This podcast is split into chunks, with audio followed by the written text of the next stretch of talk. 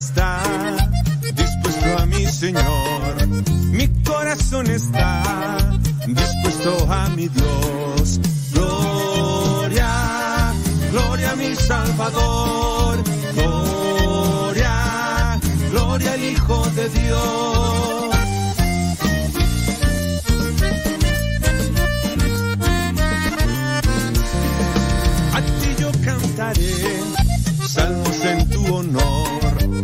Ti te alabaré entre pueblo y nación. Gloria, gloria a mi Salvador. Gloria, gloria al Hijo de Dios. Ándale, chino. Así se alaba el Señor.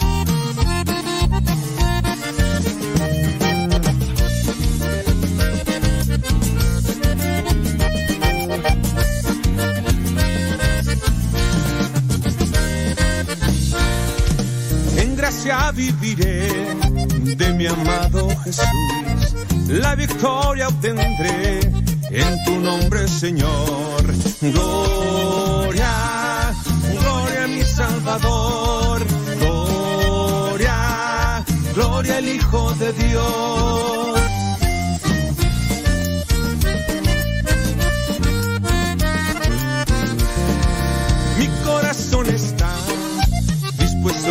Señor. Mi corazón está dispuesto a mi Dios. Gloria, gloria a mi Salvador. Gloria,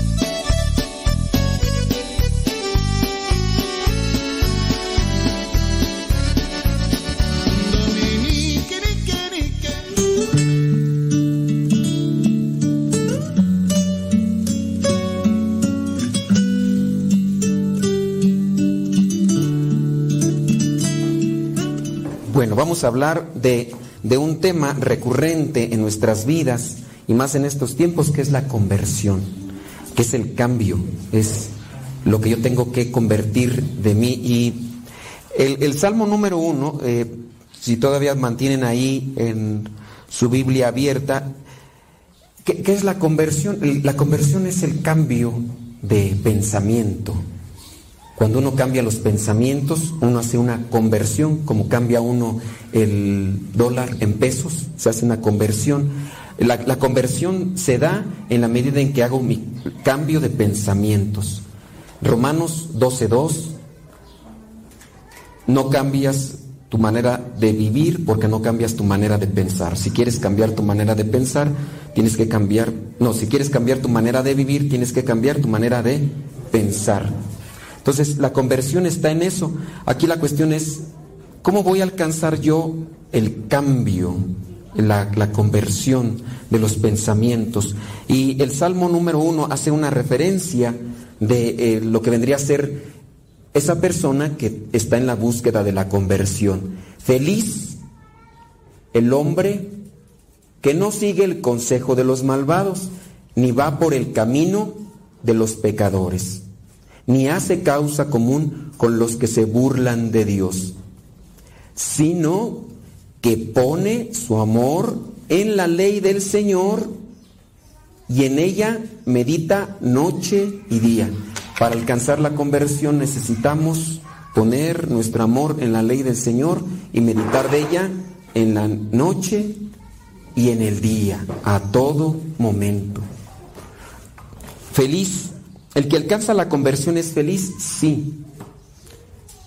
eh, yo creo que todos queremos ser felices, pero la cuestión es está en que pensamos, eh, confundimos el placer con felicidad y, y, es muy distinto. La felicidad es el regocijo del alma que se puede sentir por haber hecho el bien. Cuando yo me siento feliz es cuando yo hago el bien y me doy cuenta que no solamente yo estoy haciendo algo bien, sino que estoy ayudando a los demás a hacer algo bueno. Y, ahí es donde se experimenta la felicidad. Eh, en los Hechos de los Apóstoles está este pasaje de hay mayor felicidad en dar que en recibir. Y no solamente se refiere al dar materialmente, porque yo puedo dar muchas cosas materialmente, sino el darme. En la medida en que me doy, yo soy feliz y también hago felices a los demás. Entonces, ahí está, es una cuestión sencilla en realidad, yo tengo que trabajar. Como nos podemos deformar pensando en lo malo, noche y día, también me puedo cambiar si yo trato de esforzarme noche y día en las cosas buenas. ¿A qué recurrimos? Podemos recurrir a la palabra todos los días, un versículo diario. A ver, voy a poner atención, subrayo, le doy vueltas y vueltas y vueltas. A veces se puede tomar como de manera a veces despectiva cuando dicen, te hicieron un lavado de cerebro, es que ya fuiste allá al seminario y ya te hicieron un lavado de cerebro. Y en cierto modo sí es eso, porque los malos pensamientos siempre van en la tónica o en la relación de la suciedad. Odio, rencor, resentimiento, lujuria, eh, egoísmo, e, eso ensucia. Entonces, en la medida en que uno se convierte, uno alcanza lo que vendría a ser un lavado, un eh, purificar los pensamientos. Y hay que trabajar todos los días, todos los días. Primero hay que tener una orientación para eso y ya después poco a poco, ¿no? Y los resultados, pues aquí ya también lo presenta el mismo Salmo. Veamos ahí el versículo 3. Ese hombre es como un árbol plantado a la orilla de un río que da su fruto a su tiempo y jamás se marchitan sus hojas. Todo lo que hace le sale bien. Una conversión grande, grande, grande. En la Biblia podemos mirarla, por ejemplo, eh, el Evangelio de Juan capítulo 8. A ver, vamos a checar ahí. Juan versículo 8, versículo 1 en adelante, ahí donde tenemos lo que vendría a ser el caso de una mujer que, andaba en, cosas muy, muy difíciles, ¿verdad? Andaba en, en, el adulterio. Decía el padre Jorge Loring eh, en relación a... Es Juan capítulo 8. Juan capítulo 8. El padre Jorge Loring, eh, si pueden por ahí, incluso busquen gratis su libro que se llama Para Salvarte, lo pueden descargar en PDF o pueden comprarlo en las librerías. Su libro se llama Para Salvarte y donde toca el apartado de la lujuria, haciendo una definición, decía, si la lujuria fuera felicidad, las mujeres más felices serían las prostitutas. Si la lujuria fuera felicidad, las mujeres, las prostitutas fueran las más felices del mundo. Porque hay unas que todos los días, y no solamente con uno, cinco, seis, siete, por ahí yo miraba una entrevista que una decía que a veces hasta 12. Y decía el padre Jorge Loren, dice, si, si la lujuria fuera felicidad, las mujeres, o también ya en este caso los hombres, ¿verdad? Los hombres más felices serían eh, las prostitutas. Y no es así. En las entrevistas que se pueden encontrar, incluso en internet, encontramos una vaciedad del corazón. Pero bueno, aquí encontramos en el capítulo 8 a una mujer adúltera, una mujer, una prostituta, la, encontraron en adulterio. Veamos allí 8 versículo 3. Los maestros de la ley y los fariseos llevaron entonces a una mujer a la que habían sorprendido cometiendo adulterio. La pusieron en medio de los presentes y dijeron a Jesús, Maestro, esta mujer ha sido sorprendida en el acto mismo de cometer adulterio. Y yo me pregunto, bueno, ¿y los maestros de la ley, los fariseos, en dónde andaban que la encontraron? No había cámaras para andar grabando, ¿verdad? pero a lo mejor ahí andaban echando un taco de ojo, quién sabe qué. pero, eh, quién sabe, ¿verdad? Mejor, a lo mejor quisieron, quisieron hacerle como ese pasaje que está en el Antiguo Testamento, ¿no? De estos dos viejillos mañosos que encontraron allá aquella mujer que estaba bañando y que le dijeron mochilas Que la mujer le dijo, no, ah, no, vas a ver, te vamos a decir que, que tú estabas ahorita en adulterio y que estabas engañando a tu esposo, que estabas con un hombre más joven. Si no, quién sabe, ¿verdad? Este, a veces que se le cruzan a uno los malos pensamientos. Pero bueno, regresemos a la cuestión. Eh, llevaron a esta mujer, la pusieron en medio y le dijeron, maestro, esta mujer ha sido sorprendida en el acto mismo de cometer adulterio. En la ley Moisés ordenó que se matara a pedradas a esta clase de mujeres. ¿Tú qué dices? Y entonces ellos preguntaron esto para poner a prueba a Jesús y tenerle así de qué acusarlo. Pero Jesús se indignó y comenzó a escribir en la tierra con el dedo. ¿Qué escribía? ¿Quién sabe? Luego, eh, como seguían ahí, todavía ahí los que querían acusar a esta mujer, Jesús se enderezó y les dijo, aquel de ustedes que no tenga pecado, que le tire la primera piedra. Y volvió a inclinarse y volvió a escribir. Algún, un padre decía, y si cuando se agachó Jesús empezó a escribir los pecados de la gente porque él conoce los pensamientos. Y dice tú, a ver tú, fulanito de tal, ¿no te acuerdas que hiciste esto? ¿Quién sabe, verdad? Podría ser eso. Podría ser eso y empezaron ahí a, a, a ser ya ahí ventilados y a lo mejor ya comenzaron a irse, comenzando desde los más viejos. Más edad, más maña para esconder el pecado. A veces, ¿verdad? A veces más sabiduría y más santidad, dependiendo en lo que uno trabaje todos los días. La conversión está en eso, todos los días. Al oír esto uno tras otro comenzaron a irse y los primeros en hacerlo fueron los más viejos, versículo 9. Cuando Jesús se encontró solo con la mujer que se había quedado allí, se enderezó y le preguntó, mujer, ¿dónde están? Ninguno te ha condenado. Ella le contestó, ninguno, Señor, ninguno. Tampoco yo te condeno. Ahora vete y no vuelvas a pecar. La conversión es no pecar. ¿Y qué es pecar? Buscar un rato de placer. ¿Pero qué es pecar? pecar es hacer infeliz al otro. El pecado siempre trae infelicidad porque trae vacío. Yo creo que todo lo hemos experimentado con diferentes tipos de pecados. Después de que cometemos algo malo nos sentimos vacíos. ¿Quién no, por ejemplo, gritándole a alguien para humillarlo? Después cuando ves que el otro está triste, decaído, te sientes mal, dices la regué. Pero si eres muy orgulloso, no pides perdón y no pides disculpas. Y te vas haciendo duro en ese corazón y vas a seguir gritando y vas a seguir humillando. Y así puede ser pecado de la lujuria, pecado de, la soberbia, de la ira. Hay personas que se acostumbran a estar todo el, todo el tiempo enojados y ya el día que no están enojados no están en paz, ya se acostumbraron. Así nos podemos nosotros acostumbrar, pero eso nos vacía el grito de todos los días, a veces yo, mi mamá, pues mi mamá bien lo sabe, ¿no? Y aunque yo estoy grabando esto y después lo comparto con mi mamá, pero mi mamá estaba neurótica. ¿Y por qué estaba neurótica? Porque estaba acompañada de un esposo alcohólico, viernes, sábado, domingo y a veces lunes y a veces martes, borracho. Luego tenía un chiquillo que era tremendo, travesuriento. No me decían por mi nombre, mi nombre era Zafado loco, marihuano, te falta una tuerca, ya no puedes estar con las manos quietas. Lo que no hacía. Y me levantaba también temprano y me acostaba tarde.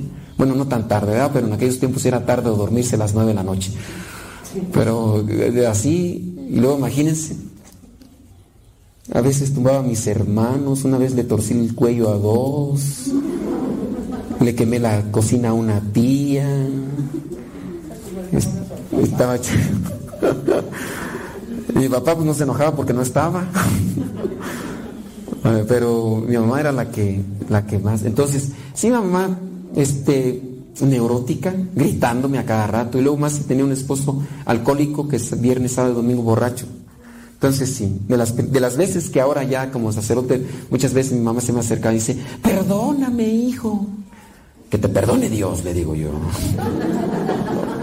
¿Tú crees que se me van a olvidar esos latigazos que me dabas con el cable de la plancha? Que hasta me reventaba.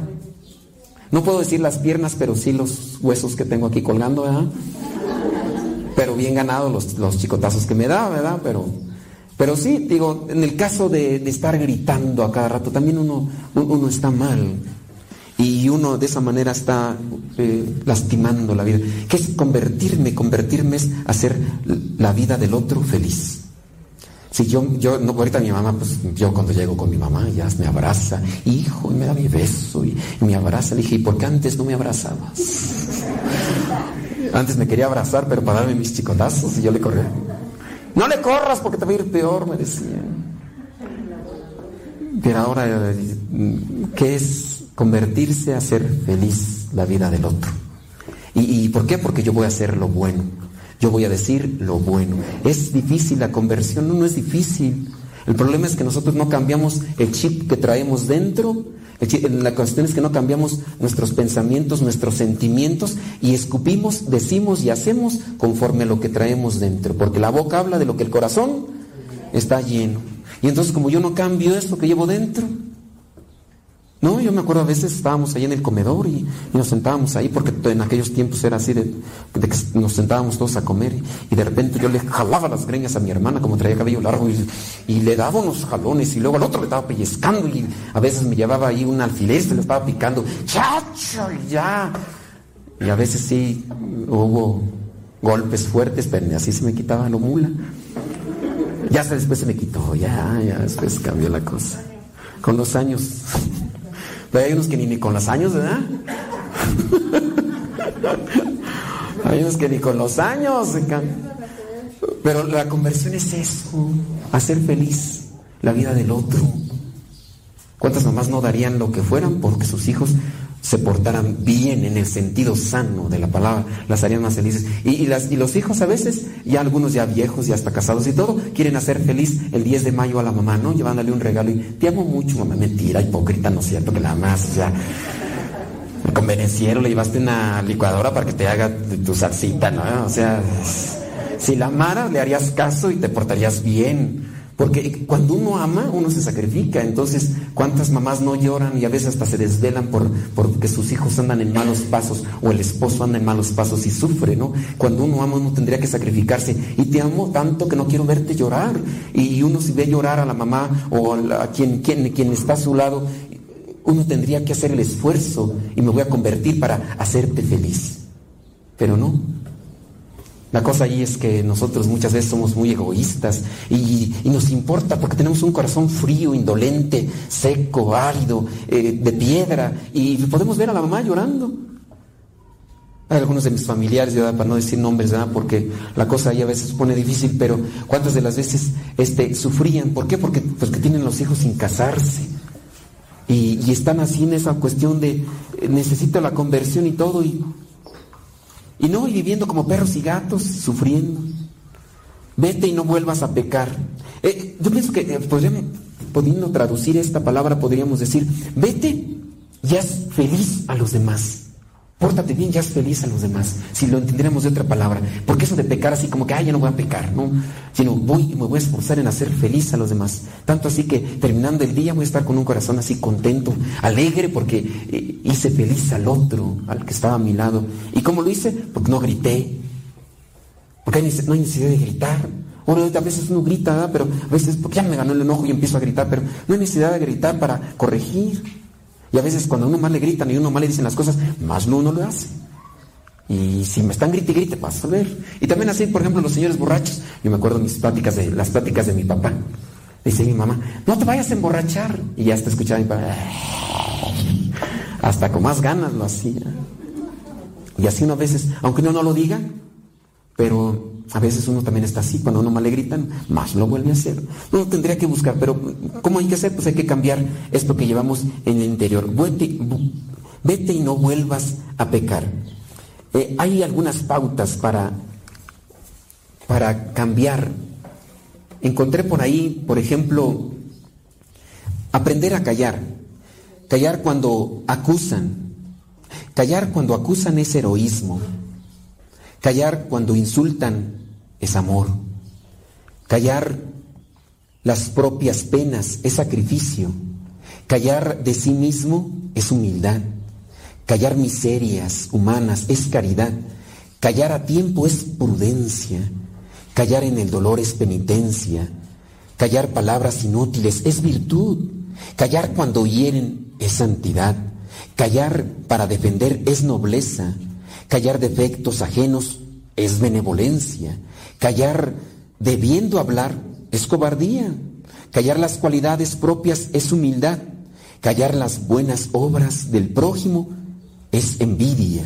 Callar para no herir la susceptibilidad es delicadeza. Callar los defectos propios es prudencia. Callar los defectos ajenos es caridad.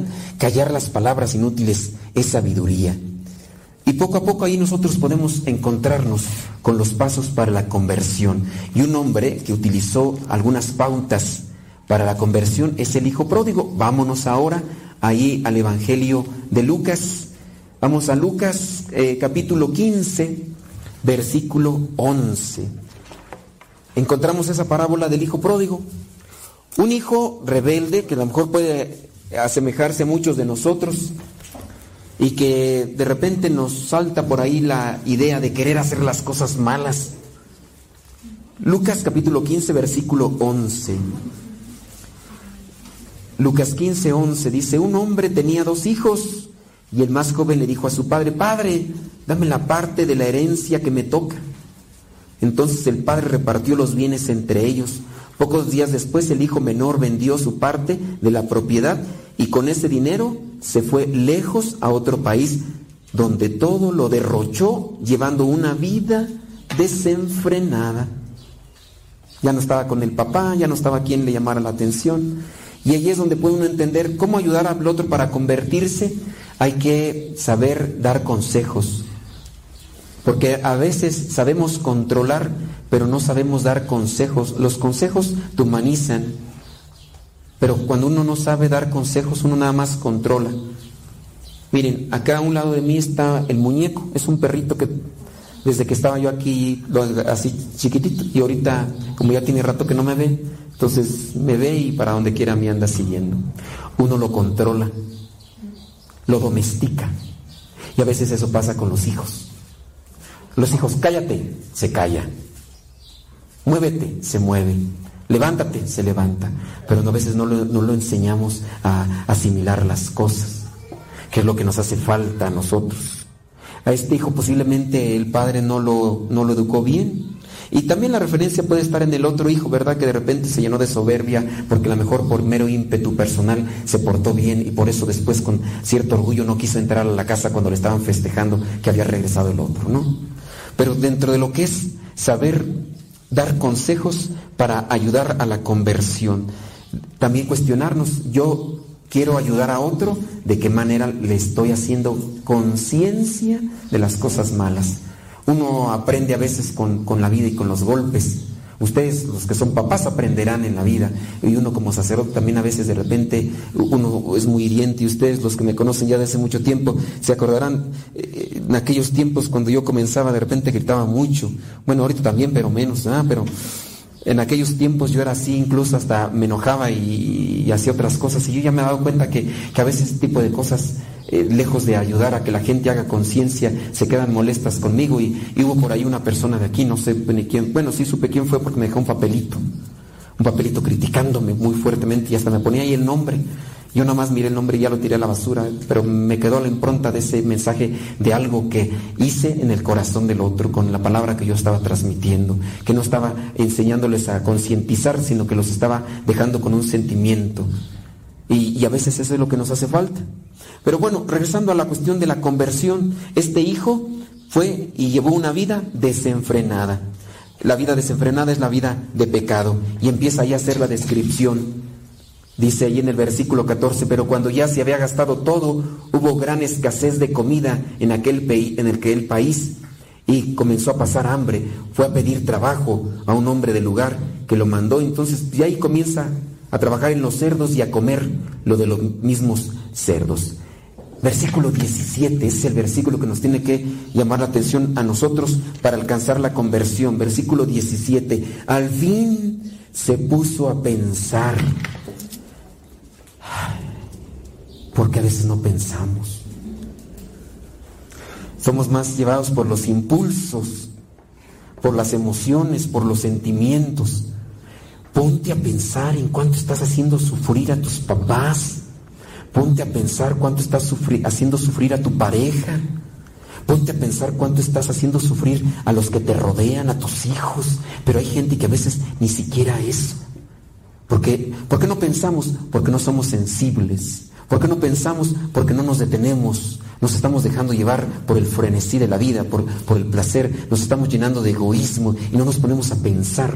A pensar en cómo están viviendo los demás y cómo estoy viviendo yo. En ponerme a pensar en, en qué situación me encuentro y hacia dónde me voy.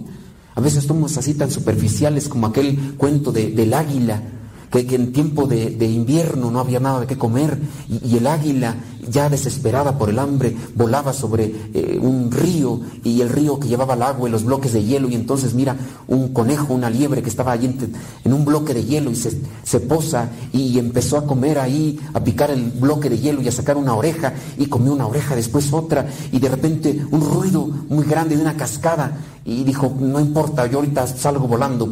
Y, las garras comenzaron a cubrirse de hielo y el, bloque de hielo se acercaba más a la cascada. Y cuando estaba a punto de caer a la cascada el, bloque de hielo, empezó a agitar sus alas el águila, pero el hielo había cubierto sus garras y ya no permitió que pudiera zafarse del bloque de hielo y cayó. Y a veces así estamos nosotros, porque no pensamos. A ver, ¿a, qué tiempo esperas, por ejemplo, dentro de la misma infidelidad? ¿A qué tiempo esperas para poder hacer un cambio de vida? ¿Qué estás esperando? Esperando que más adelantito, más adelantito, despuesito, despuesito, tenemos que hacer cambio de nuestras vidas y, queremos un, poquito más, un poquito más, y ahí nos vamos aletargando. Y eso, sí pensamos, pero no actuamos. Ese es el error. Pensamos, pero no actuamos. Hay veces que pensamos, ¿verdad? Y hay veces que no pensamos. Pero ya cuando llegamos a pensar qué es lo más correcto, lo más idóneo, lo más bueno, qué es lo que tengo que hacer, este hijo pensó, voy a regresar a la casa del padre y allá voy a estar mejor que aquí. Y, regresó, actuó. El problema de la falta de conversión es cuando nosotros no actuamos. Lo que tenemos que hacer, no lo hacemos. ¿Qué es lo que tienes que hacer para convertirte? A mí me toca atender muchos casos de infidelidad y a veces también dentro de la familia. Y yo a uno de mis familiares le decía, muy bien, ella mujer, le decía, muy bien, te fue infiel, embarazó a otra mujer, la otra mujer abortó. Después volvió a ser infiel por segunda vez, la embarazó, la otra mujer abortó. Y después le dije yo, muy bien, ¿qué vas a hacer? Dice, pues lo voy a perdonar. Le dije, pero si lo perdonas nada más así porque sí, al rato te lo, te lo va a hacer tres veces. Porque así es. Nada más viene y sigue llorando y te dice, perdóname, porque la otra mujer no le hace de comer, porque la otra mujer no, no, le cuidaba bien, y acá venía a comer acá y todo. Le dijo, no, ya, ya. ¿Qué necesitamos? Sí pensó, allá mi mujer, con la que sí estoy casada y que tengo mis hijos, allá me, me, hace de comer, me plancha, me atiende bien, acá con esta nada más, sin momentos de lujuria y todo lo demás, pero no estoy bien. Le dije, cuidado, porque hay veces que nada más pensamos bien, pero no actuamos. Y le dije, te echas una lacrana a la espalda en la medida en que tú aceptes que el otro regrese y que no busque la conversión, no busque los cambios de pensamientos y de sentimientos, porque eso es a lo que nos lleva. Acuérdense que si nosotros cambiamos de pensamientos, cambiamos de sentimientos, es lo que nos domina. ¿Por qué uno cae en pecado? Porque uno se está dejando dominar por los pensamientos. Vámonos por lo más, eh, lo más común, lo más cercano, en los pensamientos de lujuria uno tan sencillo, uno puede meterse a mirar ciertas imágenes, cosas en el internet y a uno se le quedan pegadas aquí y uno se, emociona, el, sentimiento y el, pensamiento produce un sentimiento y empieza a dominarme, la dopamina y todas esas cosas que, se llegan a sentir y entonces ya después me controlan. Y, así, el, por ejemplo, ayer también miraba una cuestión sobre lo del celular. Es una adicción, que ustedes así todo el tiempo. Y ahorita más con esos eh, relojes que uno trae aquí a veces, donde te llegan todas las notificaciones. Y ahí está uno, mire, mire las cosas. Y ya no estás contento. Y de repente ya, si tu teléfono se quedó por ahí, ¿y dónde está? Y empezamos a gritar. Y ya incluso es una patología dentro de psicología que se llama nomofobia y entonces ya la persona toda desesperada, mi celular, ¿quién lo vio? Y ya se está acabando la pila, y ya se está el internet, y, ya se fueron los datos, y, es que me van a mandar mensajes. ¿Quién te va a mandar mensajes? No sé, pero me lo tiene que mandar alguien. Entonces ya estoy así, y llegas a la casa y en vez de que digas buenos días, buenas tardes, ¿tienes un enchufe? oye, se me quedó el, cargador, es que, es que no lo traigo. Y y ya también pasa, ¿no? Es ese tipo de cosas y, y te vas a ir a dormir a la noche y estás viendo allí el, celular y, tú traías sueño, pero ya con estar mirando allí las cosas ya se te fue el, el rato y ya en la mañana lo primero que haces para ver si está viva tu pareja, vas a checar a ver si está, a lo mejor está muerta, ¿no? Tu pareja y, tú me vale, ahorita voy a tengo que ver a ver si me mandaron un mensaje por el WhatsApp o a ver qué, le pusieron en la foto que subí ayer o no en el diario misionero, a ver qué me pusieron. Eh. Entonces, puede uno meterse ya también en ese tipo de cosas y uno se va haciendo insensible. Y el hacer sino insensible, obviamente, pues vas dejando de pensar. Y, ese tipo de cosas pues, nos llevan al, pecado. entonces, en relación a eso, ¿qué nos hace falta pensar? ¿Y dónde vamos a pensar? Ustedes vinieron a un retiro, quién sabe si a la, buena de Dios o a la mala de Dios, quién sabe, o los trajeron a fuerzas, a lo mejor quién sabe. Pero eh, uno cómo cambia de, pensar, pues en la medida en que uno se relaciona con, con, lo que me va a dar luz, con lo que me va a hacer cambiar incluso hasta de sentimiento también, porque muchos de ustedes han venido aquí a un retiro y de, repente sienten algo bonito, no les impusieron las manos, ay, sentí algo bonito, y ya empezaron, ay, voy a retiro, y ya hasta cambian de padre, no, ay, con este padre no sentí nada, padre, voy con usted, entonces ya están buscando, ¿no? Ya ver con quién sí sienten bonito, ¿no? Porque hubo algo, hubo algo, y de repente ya, ya cambiaron a los padres y no, ay, con este padre se duerme, ay, no, vamos, y ya no hay dónde agarrar, no, ya no voy a misa, ay, es que con el otro me duermo, ay, todo, entonces ya los puros sentimientos, pero uno tiene que buscar entonces el cambio de pensamiento para las emociones. Se puso a pensar y después a actuar, que eso es lo que nos hace falta a nosotros, pensar y después actuar. Ya empieza a agarrar camino entonces eh, este muchacho y va a la casa del padre. Pautas para la conversión. Ahí les van algunas cosillas que por ahí también encontré como, como pauta para la, la conversión. Eh, para la conversión, lo que necesitamos principalmente es purificación de los pensamientos. Si yo no purifico mis pensamientos, entonces no tendré un horizonte claro hacia dónde me voy a dirigir, no tendré una meta clara hacia dónde me voy a dirigir, hacia dónde me dirijo, hacia dónde voy, hacia dónde quiero llegar, qué, es, qué es, lo que anhelo. Eh, si a nosotros nos hace falta una perspectiva de meta hacia dónde quiero llegar, yo dentro, ¿qué quiero ser dentro de, cinco años? Los que están casados, ¿a qué aspiran como, como matrimonio? A, tener quizá a lo mejor un bien material, a lo mejor querer tener una casa, a lo mejor querer tener un, un, automóvil. Y, a veces buscamos metas materiales y se alcanzan las metas materiales, pero se nos olvida lo, principal, lo espiritual, porque podemos estar con las, tenemos una casa, ahora tenemos un automóvil, antes eh, andamos en bicicleta, ni siquiera para bicicleta alcanzábamos. Pero, y ahora ya tenemos un bien material, pero nos hemos enfrascado tanto, tanto en buscar los bienes materiales que somos infelices, porque de repente ya estamos trabajando tanto, tanto, tanto que nos hemos olvidado de nosotros mismos, hemos olvidado de con quién estamos y nos hemos llevado tanto al estrés, a la presión, a, lo que es esa preocupación de, es que ya, ya saqué este carro y ahora es que ahora tengo que pagarlo y ahora como tengo que pagarlo tengo que trabajar más y es que ya tengo este teléfono y ahora tengo que pagar la mensualidad de este teléfono, tengo que trabajar más y de repente se nos olvida lo principal, la vida espiritual. Y se nos olvida la familia, y se nos olvida la relación con los otros. Y, estar con los otros a veces ya ni siquiera es algo que nos pueda realmente nutrir. ¿Cuántas veces no podemos estar así platicando tú y yo y estamos mirando el celular? Estamos mirando los mensajes que nos están llegando y ni siquiera puedo mirarte, ni siquiera a veces una, una comida de unos 15 o 20 minutos o a lo mejor media hora, ni siquiera una comida de, ese tiempo la podemos hacer plena. Porque eh, ya de esos 20 minutos, 30 minutos que tuvimos ahí para la comida, fueron 15 para estar mirando eh, el celular y los otros 10 para eh, mirar la televisión y los, otros 5 minutos te puse atención para, que, para pedirte las tortillas y el plato y sírveme otra vez. Y ya no platicamos, ya no nos miramos a la cara, ya no sabemos por qué, están pasando. Y así nos vamos enfrascando. Entonces, purificación de la memoria, purificación de los pensamientos para alcanzar la conversión. Número dos, el control de nuestros ojos. Algo tan sencillo, tan cotidiano. Ay, pues que no, vas a, que no se va a dar cuenta. Pues sí, el control de los ojos. ¿Qué estamos mirando todos los días en el celular? ¿O qué estamos mirando incluso cuando vamos en la calle? Cuando estamos aquí, pues sí, de repente, pues uno viene a misa y de repente uno, ay Dios, es de tanta cosa que eh, uno tiene que estar volteando por otro lado, y no, ¿verdad? Porque, pues sí, de repente hay, pero uno también tiene que purificar la vista, tiene que controlar la vista. Y esto va para hombres y para mujeres. Que no de repente, yo veo, por ejemplo, si yo me pongo a rezar el rosario ahí en internet, pues hay puras viejitas.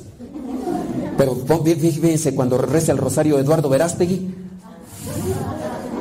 no, ay, ay, ya va a empezar el rosario de rosario, el rosario de Eduardo Verástegui, ay, ay, ay, así bien piadosas, ¿no?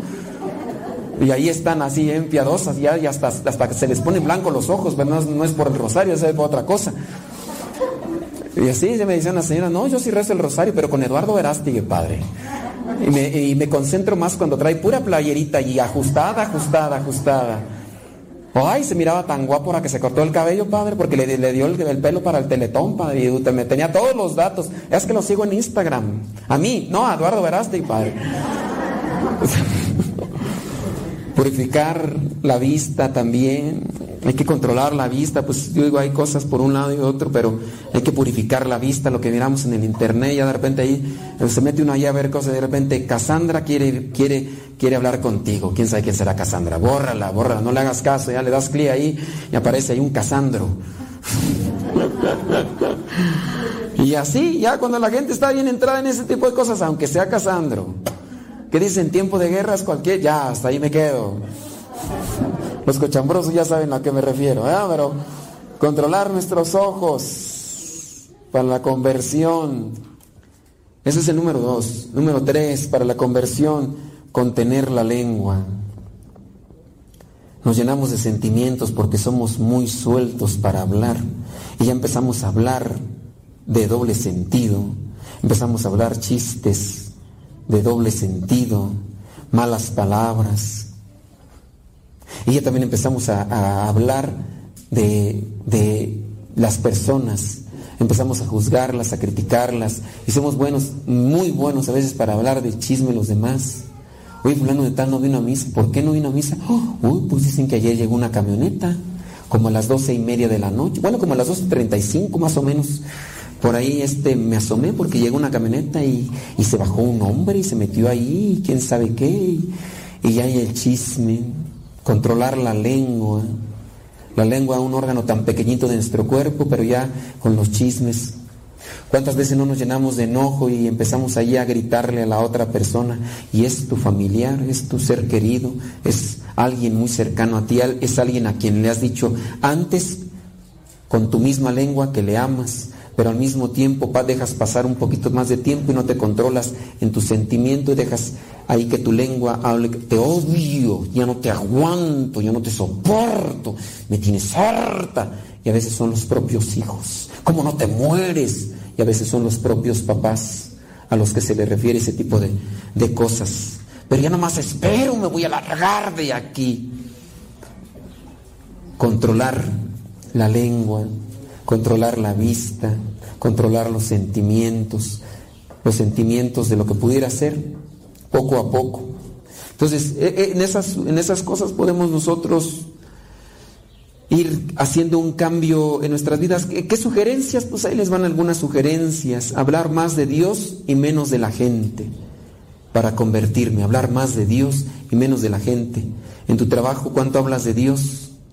En tu familia cuánto hablas de Dios. Yo sé, a veces es difícil hablar en la familia de Dios. Si yo les dijera que a veces hablar de Dios hasta es difícil hablar en la comunidad.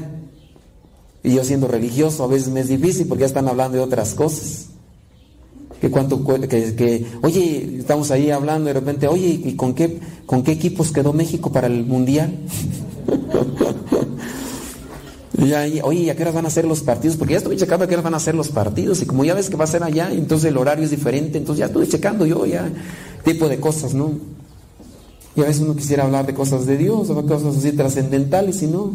Ya está el partido de fútbol, prende la televisión, cállate, cállate, cállate, que mira, hijo de eso, ¿por qué no estás haciendo cambio? No. Hablar de Dios y menos de la gente. Otra sugerencia, Di a los demás lo que te gustaría que te digan. Di a los demás lo que sí, yo sé, hay veces que uno puede decirle al otro, qué bonito se te ve esto, o qué bonito estás, o qué bonito lo otro, y, ¿Qué quieres? ¿Qué quieres, infeliz? Algo quieres, algo quieres. Ahora, ¿de dónde tan caritativo? Cálmate, pues acabo de llegar de un retiro, me dijeron que cambiara de chip, que dijera cosas bonitas a los demás. Ay, ay, ay, ay, ay, algo quieres, algo ande goloso. Eh. Andas ahí queriendo ahí acomodar el asunto. Eh. Ni creas, ni creas. Ahorita no puedo, ahorita no puedo. Eh. Entonces, decirle cosas bonitas a los demás, lo que te gustaría que te, digan. ¿Cuántas veces no omitimos por ejemplo, sacamos algo bueno y, no, lo, no, lo, platicamos con los demás. Por ejemplo, la, felicitación. Alguien se tituló y ni siquiera lo felicitamos, y es nuestro familiar. Alguien eh, sacó un logro en su vida. Felicidades. Echa, no, qué bien, adelante. Casi no se escucha eso. Y se los digo también acá como experiencia propia. O sea, donde quiera se cuecen habas, pues, hombre, ni quieran que acá puede estar tan bonito, pero por lo menos estar en la lucha ya nos da ventaja de estar ahí. Entonces, decirle a los demás lo que te gustaría que te dijeran. Yo por ahí, por ejemplo, pues yo trato de darle felicitaciones a los hermanos. Por ejemplo, uno se acaba de titular y le mandé felicitaciones y después me lo encontré. Felicidades, hermano. Licenciado, perdóneme, licenciado. Ya felicito, ¿no? Yo que, ah. Entonces, pues sí, hacer la diferencia. Hubo un evento por ahí, un hermano estuvo al frente. Eh, hermano, felicidades, te salió muy bien esto, me gustó mucho esto y lo otro, aquello. Hay que ir haciendo el cambio, a veces uno no está acostumbrado. Yo qué puedo decirles, yo donde estoy acostumbrado venía de una familia en que nunca me festejaron el cumpleaños, por eso no me gustan los cumpleaños, ¿no? Porque, y entonces nunca me festejaron el cumpleaños a mí. De hecho, las veces que yo recuerdo que de mi cumpleaños es una catarsis, déjenme sacarla. las veces que me tocaba mi cumpleaños, andaba trabajando y como andaba trabajando en el tractor, entonces en esos días, como andaba trabajando, en estarle subiendo las cubetas con diésel, con diésel a, mis tíos o a mi papá, eh, tres años seguidos consecutivos en estarle subiendo las cubetas con llenas de diésel para echarlas a tractor, me bañaba de diésel. Dije, bueno, nomás con que no le enciendan un cerillo, ¿no? Pero diésel no prende tanto. Y eso me pasó un año, ¿no? Al siguiente año otra vez dije, no, no, no me voy a tocar como el año pasado, porque si me acordaba, pues hasta tragué diésel, ¿no? Dijo, para que se mueran las mendigas lumbrices, ¿no? Segundo año, al tercer año dije, ay, que no voy a tocar. Y me dicen, échame el diésel. Dije, y ya me va a tocar, ya me va a tocar. Y, y sí, me tocó. Al cuarto año ya no me tocó de diésel, de gasolina. Sí, este, fuimos a cargar diésel. Y dije, no. Y entonces uno de mis tíos, este, estaba echándole gasolina a la camioneta y en eso saca la manguera esa y, todavía la llevaba conectada. Y me bañó de salud y dije, bueno, más con que no se repita y no vayan a echar un serio porque este se agarra más rápido. Pero, ah, bueno, ¿de qué estábamos hablando? Es mi catarsis, ¿verdad? Es mi catarsis. Pues sí, o sea, uno no está acostumbrado a decir felicidades, uno no está acostumbrado a esas cosas, esos abrazos. Eh, digo, mis papás ya lo saben y todo. A mí no me dieron un abrazo, o una felicitación, o, no. Digo, tampoco no me felicitaron porque sacaba buenas calificaciones, porque no sacaba, ¿verdad? Pero. y no, hasta la primaria, pero abrazos o cumpleaños, ¿no? A mí me dio envidia cuando me llevaron a Estados Unidos y de repente en unos 15 años a mi hermano le compraron un pastel y hasta le grabaron en video. Y yo dije, ¡ay! Pero no le hicieron, no le hicieron fiesta, nada más el puro pastel. Y yo, ¿por qué? Y ya después, cuando no sabía mi hermana, pues también era el primero pastel. Y entonces, cuando mi tío agarra a mi hermana y la, emboca, la emboca así, y mi hermana no sabía, ya hasta tragó pastel. Hasta por los ojos. Estaba chichillo por dentro. Qué bueno. Venenillo, yo, venenillo. Ah, pues sí, la envidia, me está confesando. Ya rato me dan la absolución. Pero sí, pues son cosas, ¿verdad? Que a uno, a uno le pasan. Entonces, ¿en qué estábamos? Estábamos en las sugerencias, ¿verdad? Sugerencias para, entonces, este, decirle a los demás lo que te gustaría que te dijeran a ti. Eh, número eh, tres. No, esa es la tres, ¿verdad? Cuatro, cuatro. Eh, a ver, la tres era hablar más de Dios y menos de la gente. Número dos. ¿Cuál era? Perdón, es que me salté, soy disléxico. Me salté la dos. La dos es aprender a contener nuestros impulsos. Soy disléxico, me brinqué. entonces agreguen ahí. Número uno, hablar de Dios, más de Dios y menos de la gente. Número dos, aprender a contener nuestros impulsos y pensar antes de hablar. A ver, estoy enojado. Dice San Pablo, enójense, pero no pequen. Entonces, tú ya te conoces, control tus, eh, mantén así, controla tus impulsos. Yo sé que si ahorita empiezo a hablar, no hombre, hasta espuma voy a sacar como los perros con rabia. Entonces, ¿por qué no hablas? No, no le busques ruido de chicharrón. No le busques ahorita. A ver, di algo. Mira, atente a las consecuencias, decía mi mamá. No le busques tres pies al gato sabiendo que tiene. Y no le busques mangas al chaleco, decía mi mamá. Y no le busques ruido de chicharrón. Entonces, Trata de controlar tus impulsos. Ustedes se conocen no se conocen de los impulsos. ¿Saben cuando están enchilando? ¿Saben cuando están así prendiendo? Entonces, si ya se conocen, contrólense. Busquen herramientas. O, ya sea un espacio de tiempo, o ya sea una oración, o ya sea algo, pero para una sugerencia para la conversión, entonces controlar esos impulsos y pensar antes de hablar, estructurar. ¿Qué efecto va a tener lo que le voy a decir a esta persona? ¿Qué resultado tendrá? Porque a veces no nos detenemos a pensar en eso. Esto que le voy a decir, ¿qué resultado tendrá en la otra persona?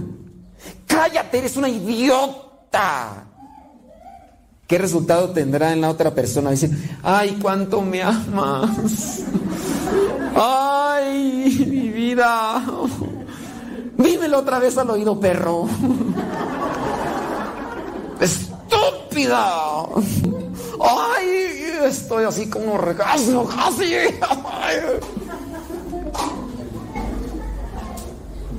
Pensar antes de hablar. ¿Qué consecuencias tendrán mis palabras al decirlas en este estado de ánimo? ¿Se va a enojar o se va a alegrar? Me vale que se enoje ya también, para que también, o sea, ya es conveniente. La amas, le amas, es tu hijo. Es conveniente que, hagas eso en ella, en él. Pensar antes de hablar, pensar las consecuencias que tendrán mis palabras. Aprender entonces a controlar impulsos y a pensar antes de hablar. Entonces ahora sí la número tres, di a los demás lo que te gustaría que te digan. Número cuatro, Ahí viene lo más difícil, ¿verdad? Ya cuando nos empezamos a enchilar, rezar al Espíritu Santo. Espíritu Santo, fuente de luz, ilumíname. Espíritu Santo, fuente de luz, elévalo, elévalo. Ya después lo sueltas. elévalo, rezar al Espíritu Santo. Ya muchas veces yo les platico esa anécdota, pues que es la única que he visto, porque no he visto otros. Ese matrimonio peleándose por teléfono, gritando. Y en algún momento ahí gritándose, el señor gritándole, tengo yo entendido a la esposa. Y de repente el esposo se detiene, espérate, ya, vamos a rezar. Pareciera ser que era un pacto entre ellos, que cuando ya se enchilaran vamos a rezar. Digo, siempre lo repito eso porque es eh, el único que he visto. y que veré, dijo don Teofilito, ¿verdad? Porque para que se dé ese... ojalá y ustedes un día lo pongan en práctica, pero sí. Ese, señor detuvo a la esposa, empezaron a rezar un Padre Nuestro, una Ave María y un Gloria. Y después del Padre Nuestro, una Ave María y el Gloria, los ánimos se calmaron y el Señor ya empezó a hablar así más, más tranquilamente. Cuando, uno está así, una vez pasó en, campo, en campo misión había una, eh, eh, estaba la, la lona estaba una lona y estaban muchos tubos y empezó a caer mucha lluvia y empezaron a, el viento empezó a levantar los tubos. Empezaron a los tubos así, miren, y golpeándose y la gente empezó a gritar, pero la gente toda abajo así. Y empezaron los tubos a balancearse y, la gente, pues ya ven cuando se aloca la gente.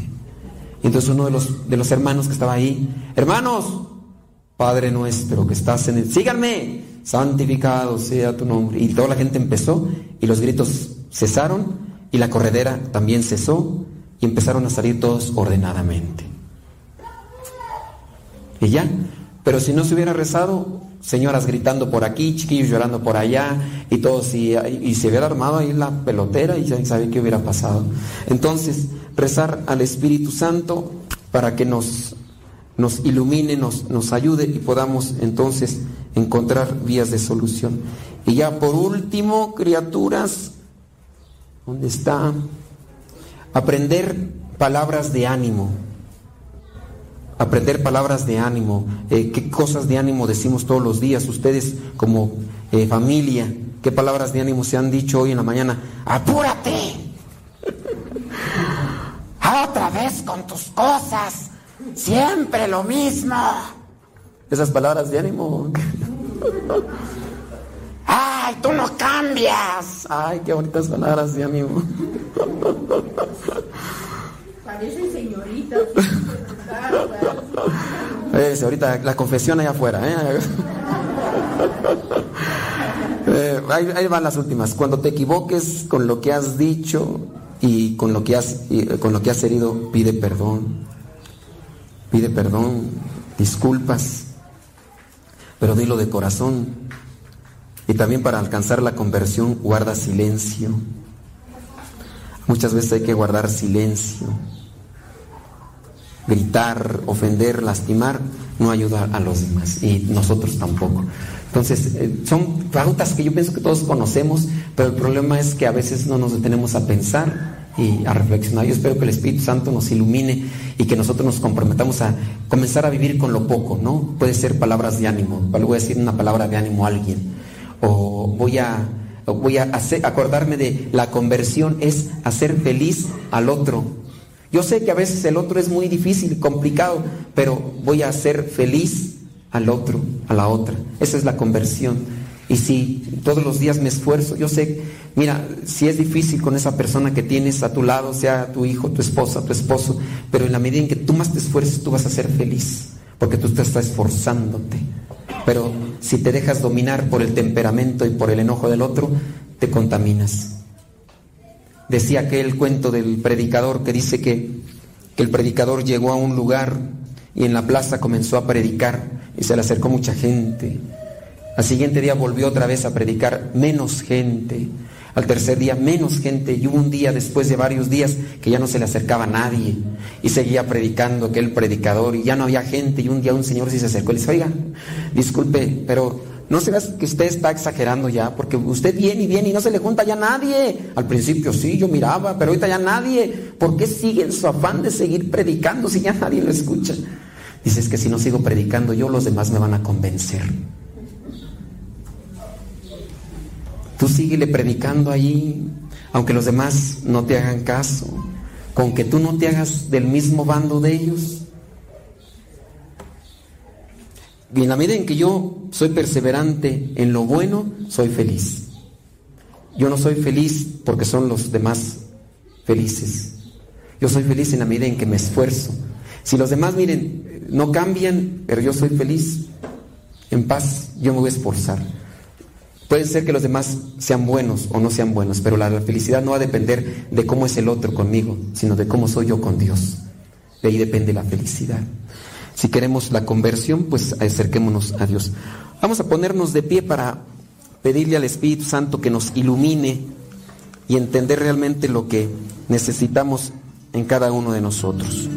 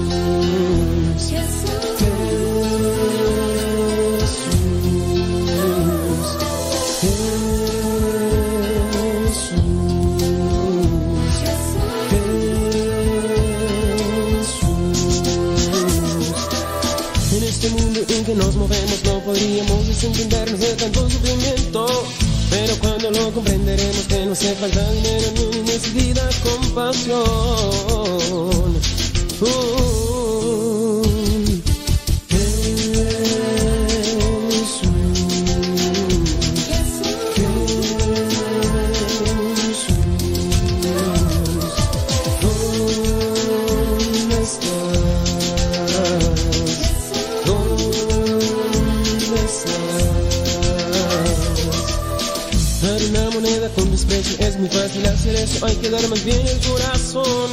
Mueren inocentes cada día, dime si con lástima podrías encontrar alguna solución. Oh, oh, oh.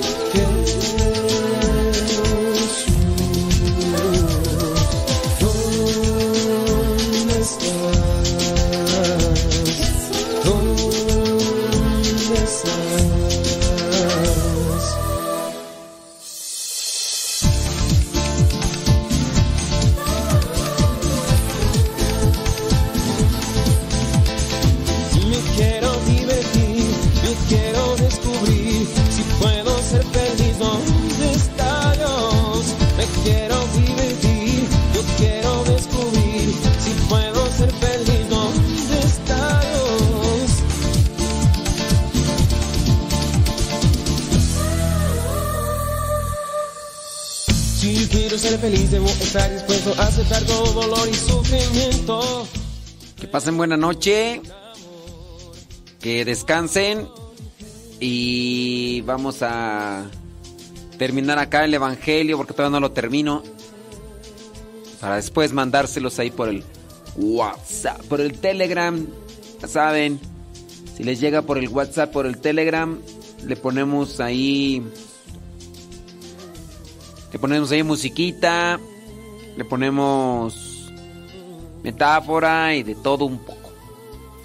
Para que sea media hora. No, no, nos han quejado, nos han quejado, entonces pues, vamos a seguirlo haciendo. Los que van a dormirse ya, los que ya están ahí enroscados en sus cobijas, pues descansen. Descansen. Y ya mañana, primeramente Dios, si abrimos los ojos a un nuevo día, pues nos encontramos aquí con el programa Al que Madruga. Pero nada es suficiente cuando se trata de ti, mi amor. Mi amor. Eres tan hermosa, mujer maravillosa. Tu vida me has entregado, tu presente y tu pasado. Y contento espero lo que falta por vivir. Al paso del camino, con tu trato y tu cariño, has logrado hacer de mí un hombre, un amigo, un loco eterno enamorado. Lo mejor que tú me has dado es haberte entregado para solo una persona, un anillo, una boda, por supuesto, amor. Para entregarte toda, doy gracias a Dios por ti.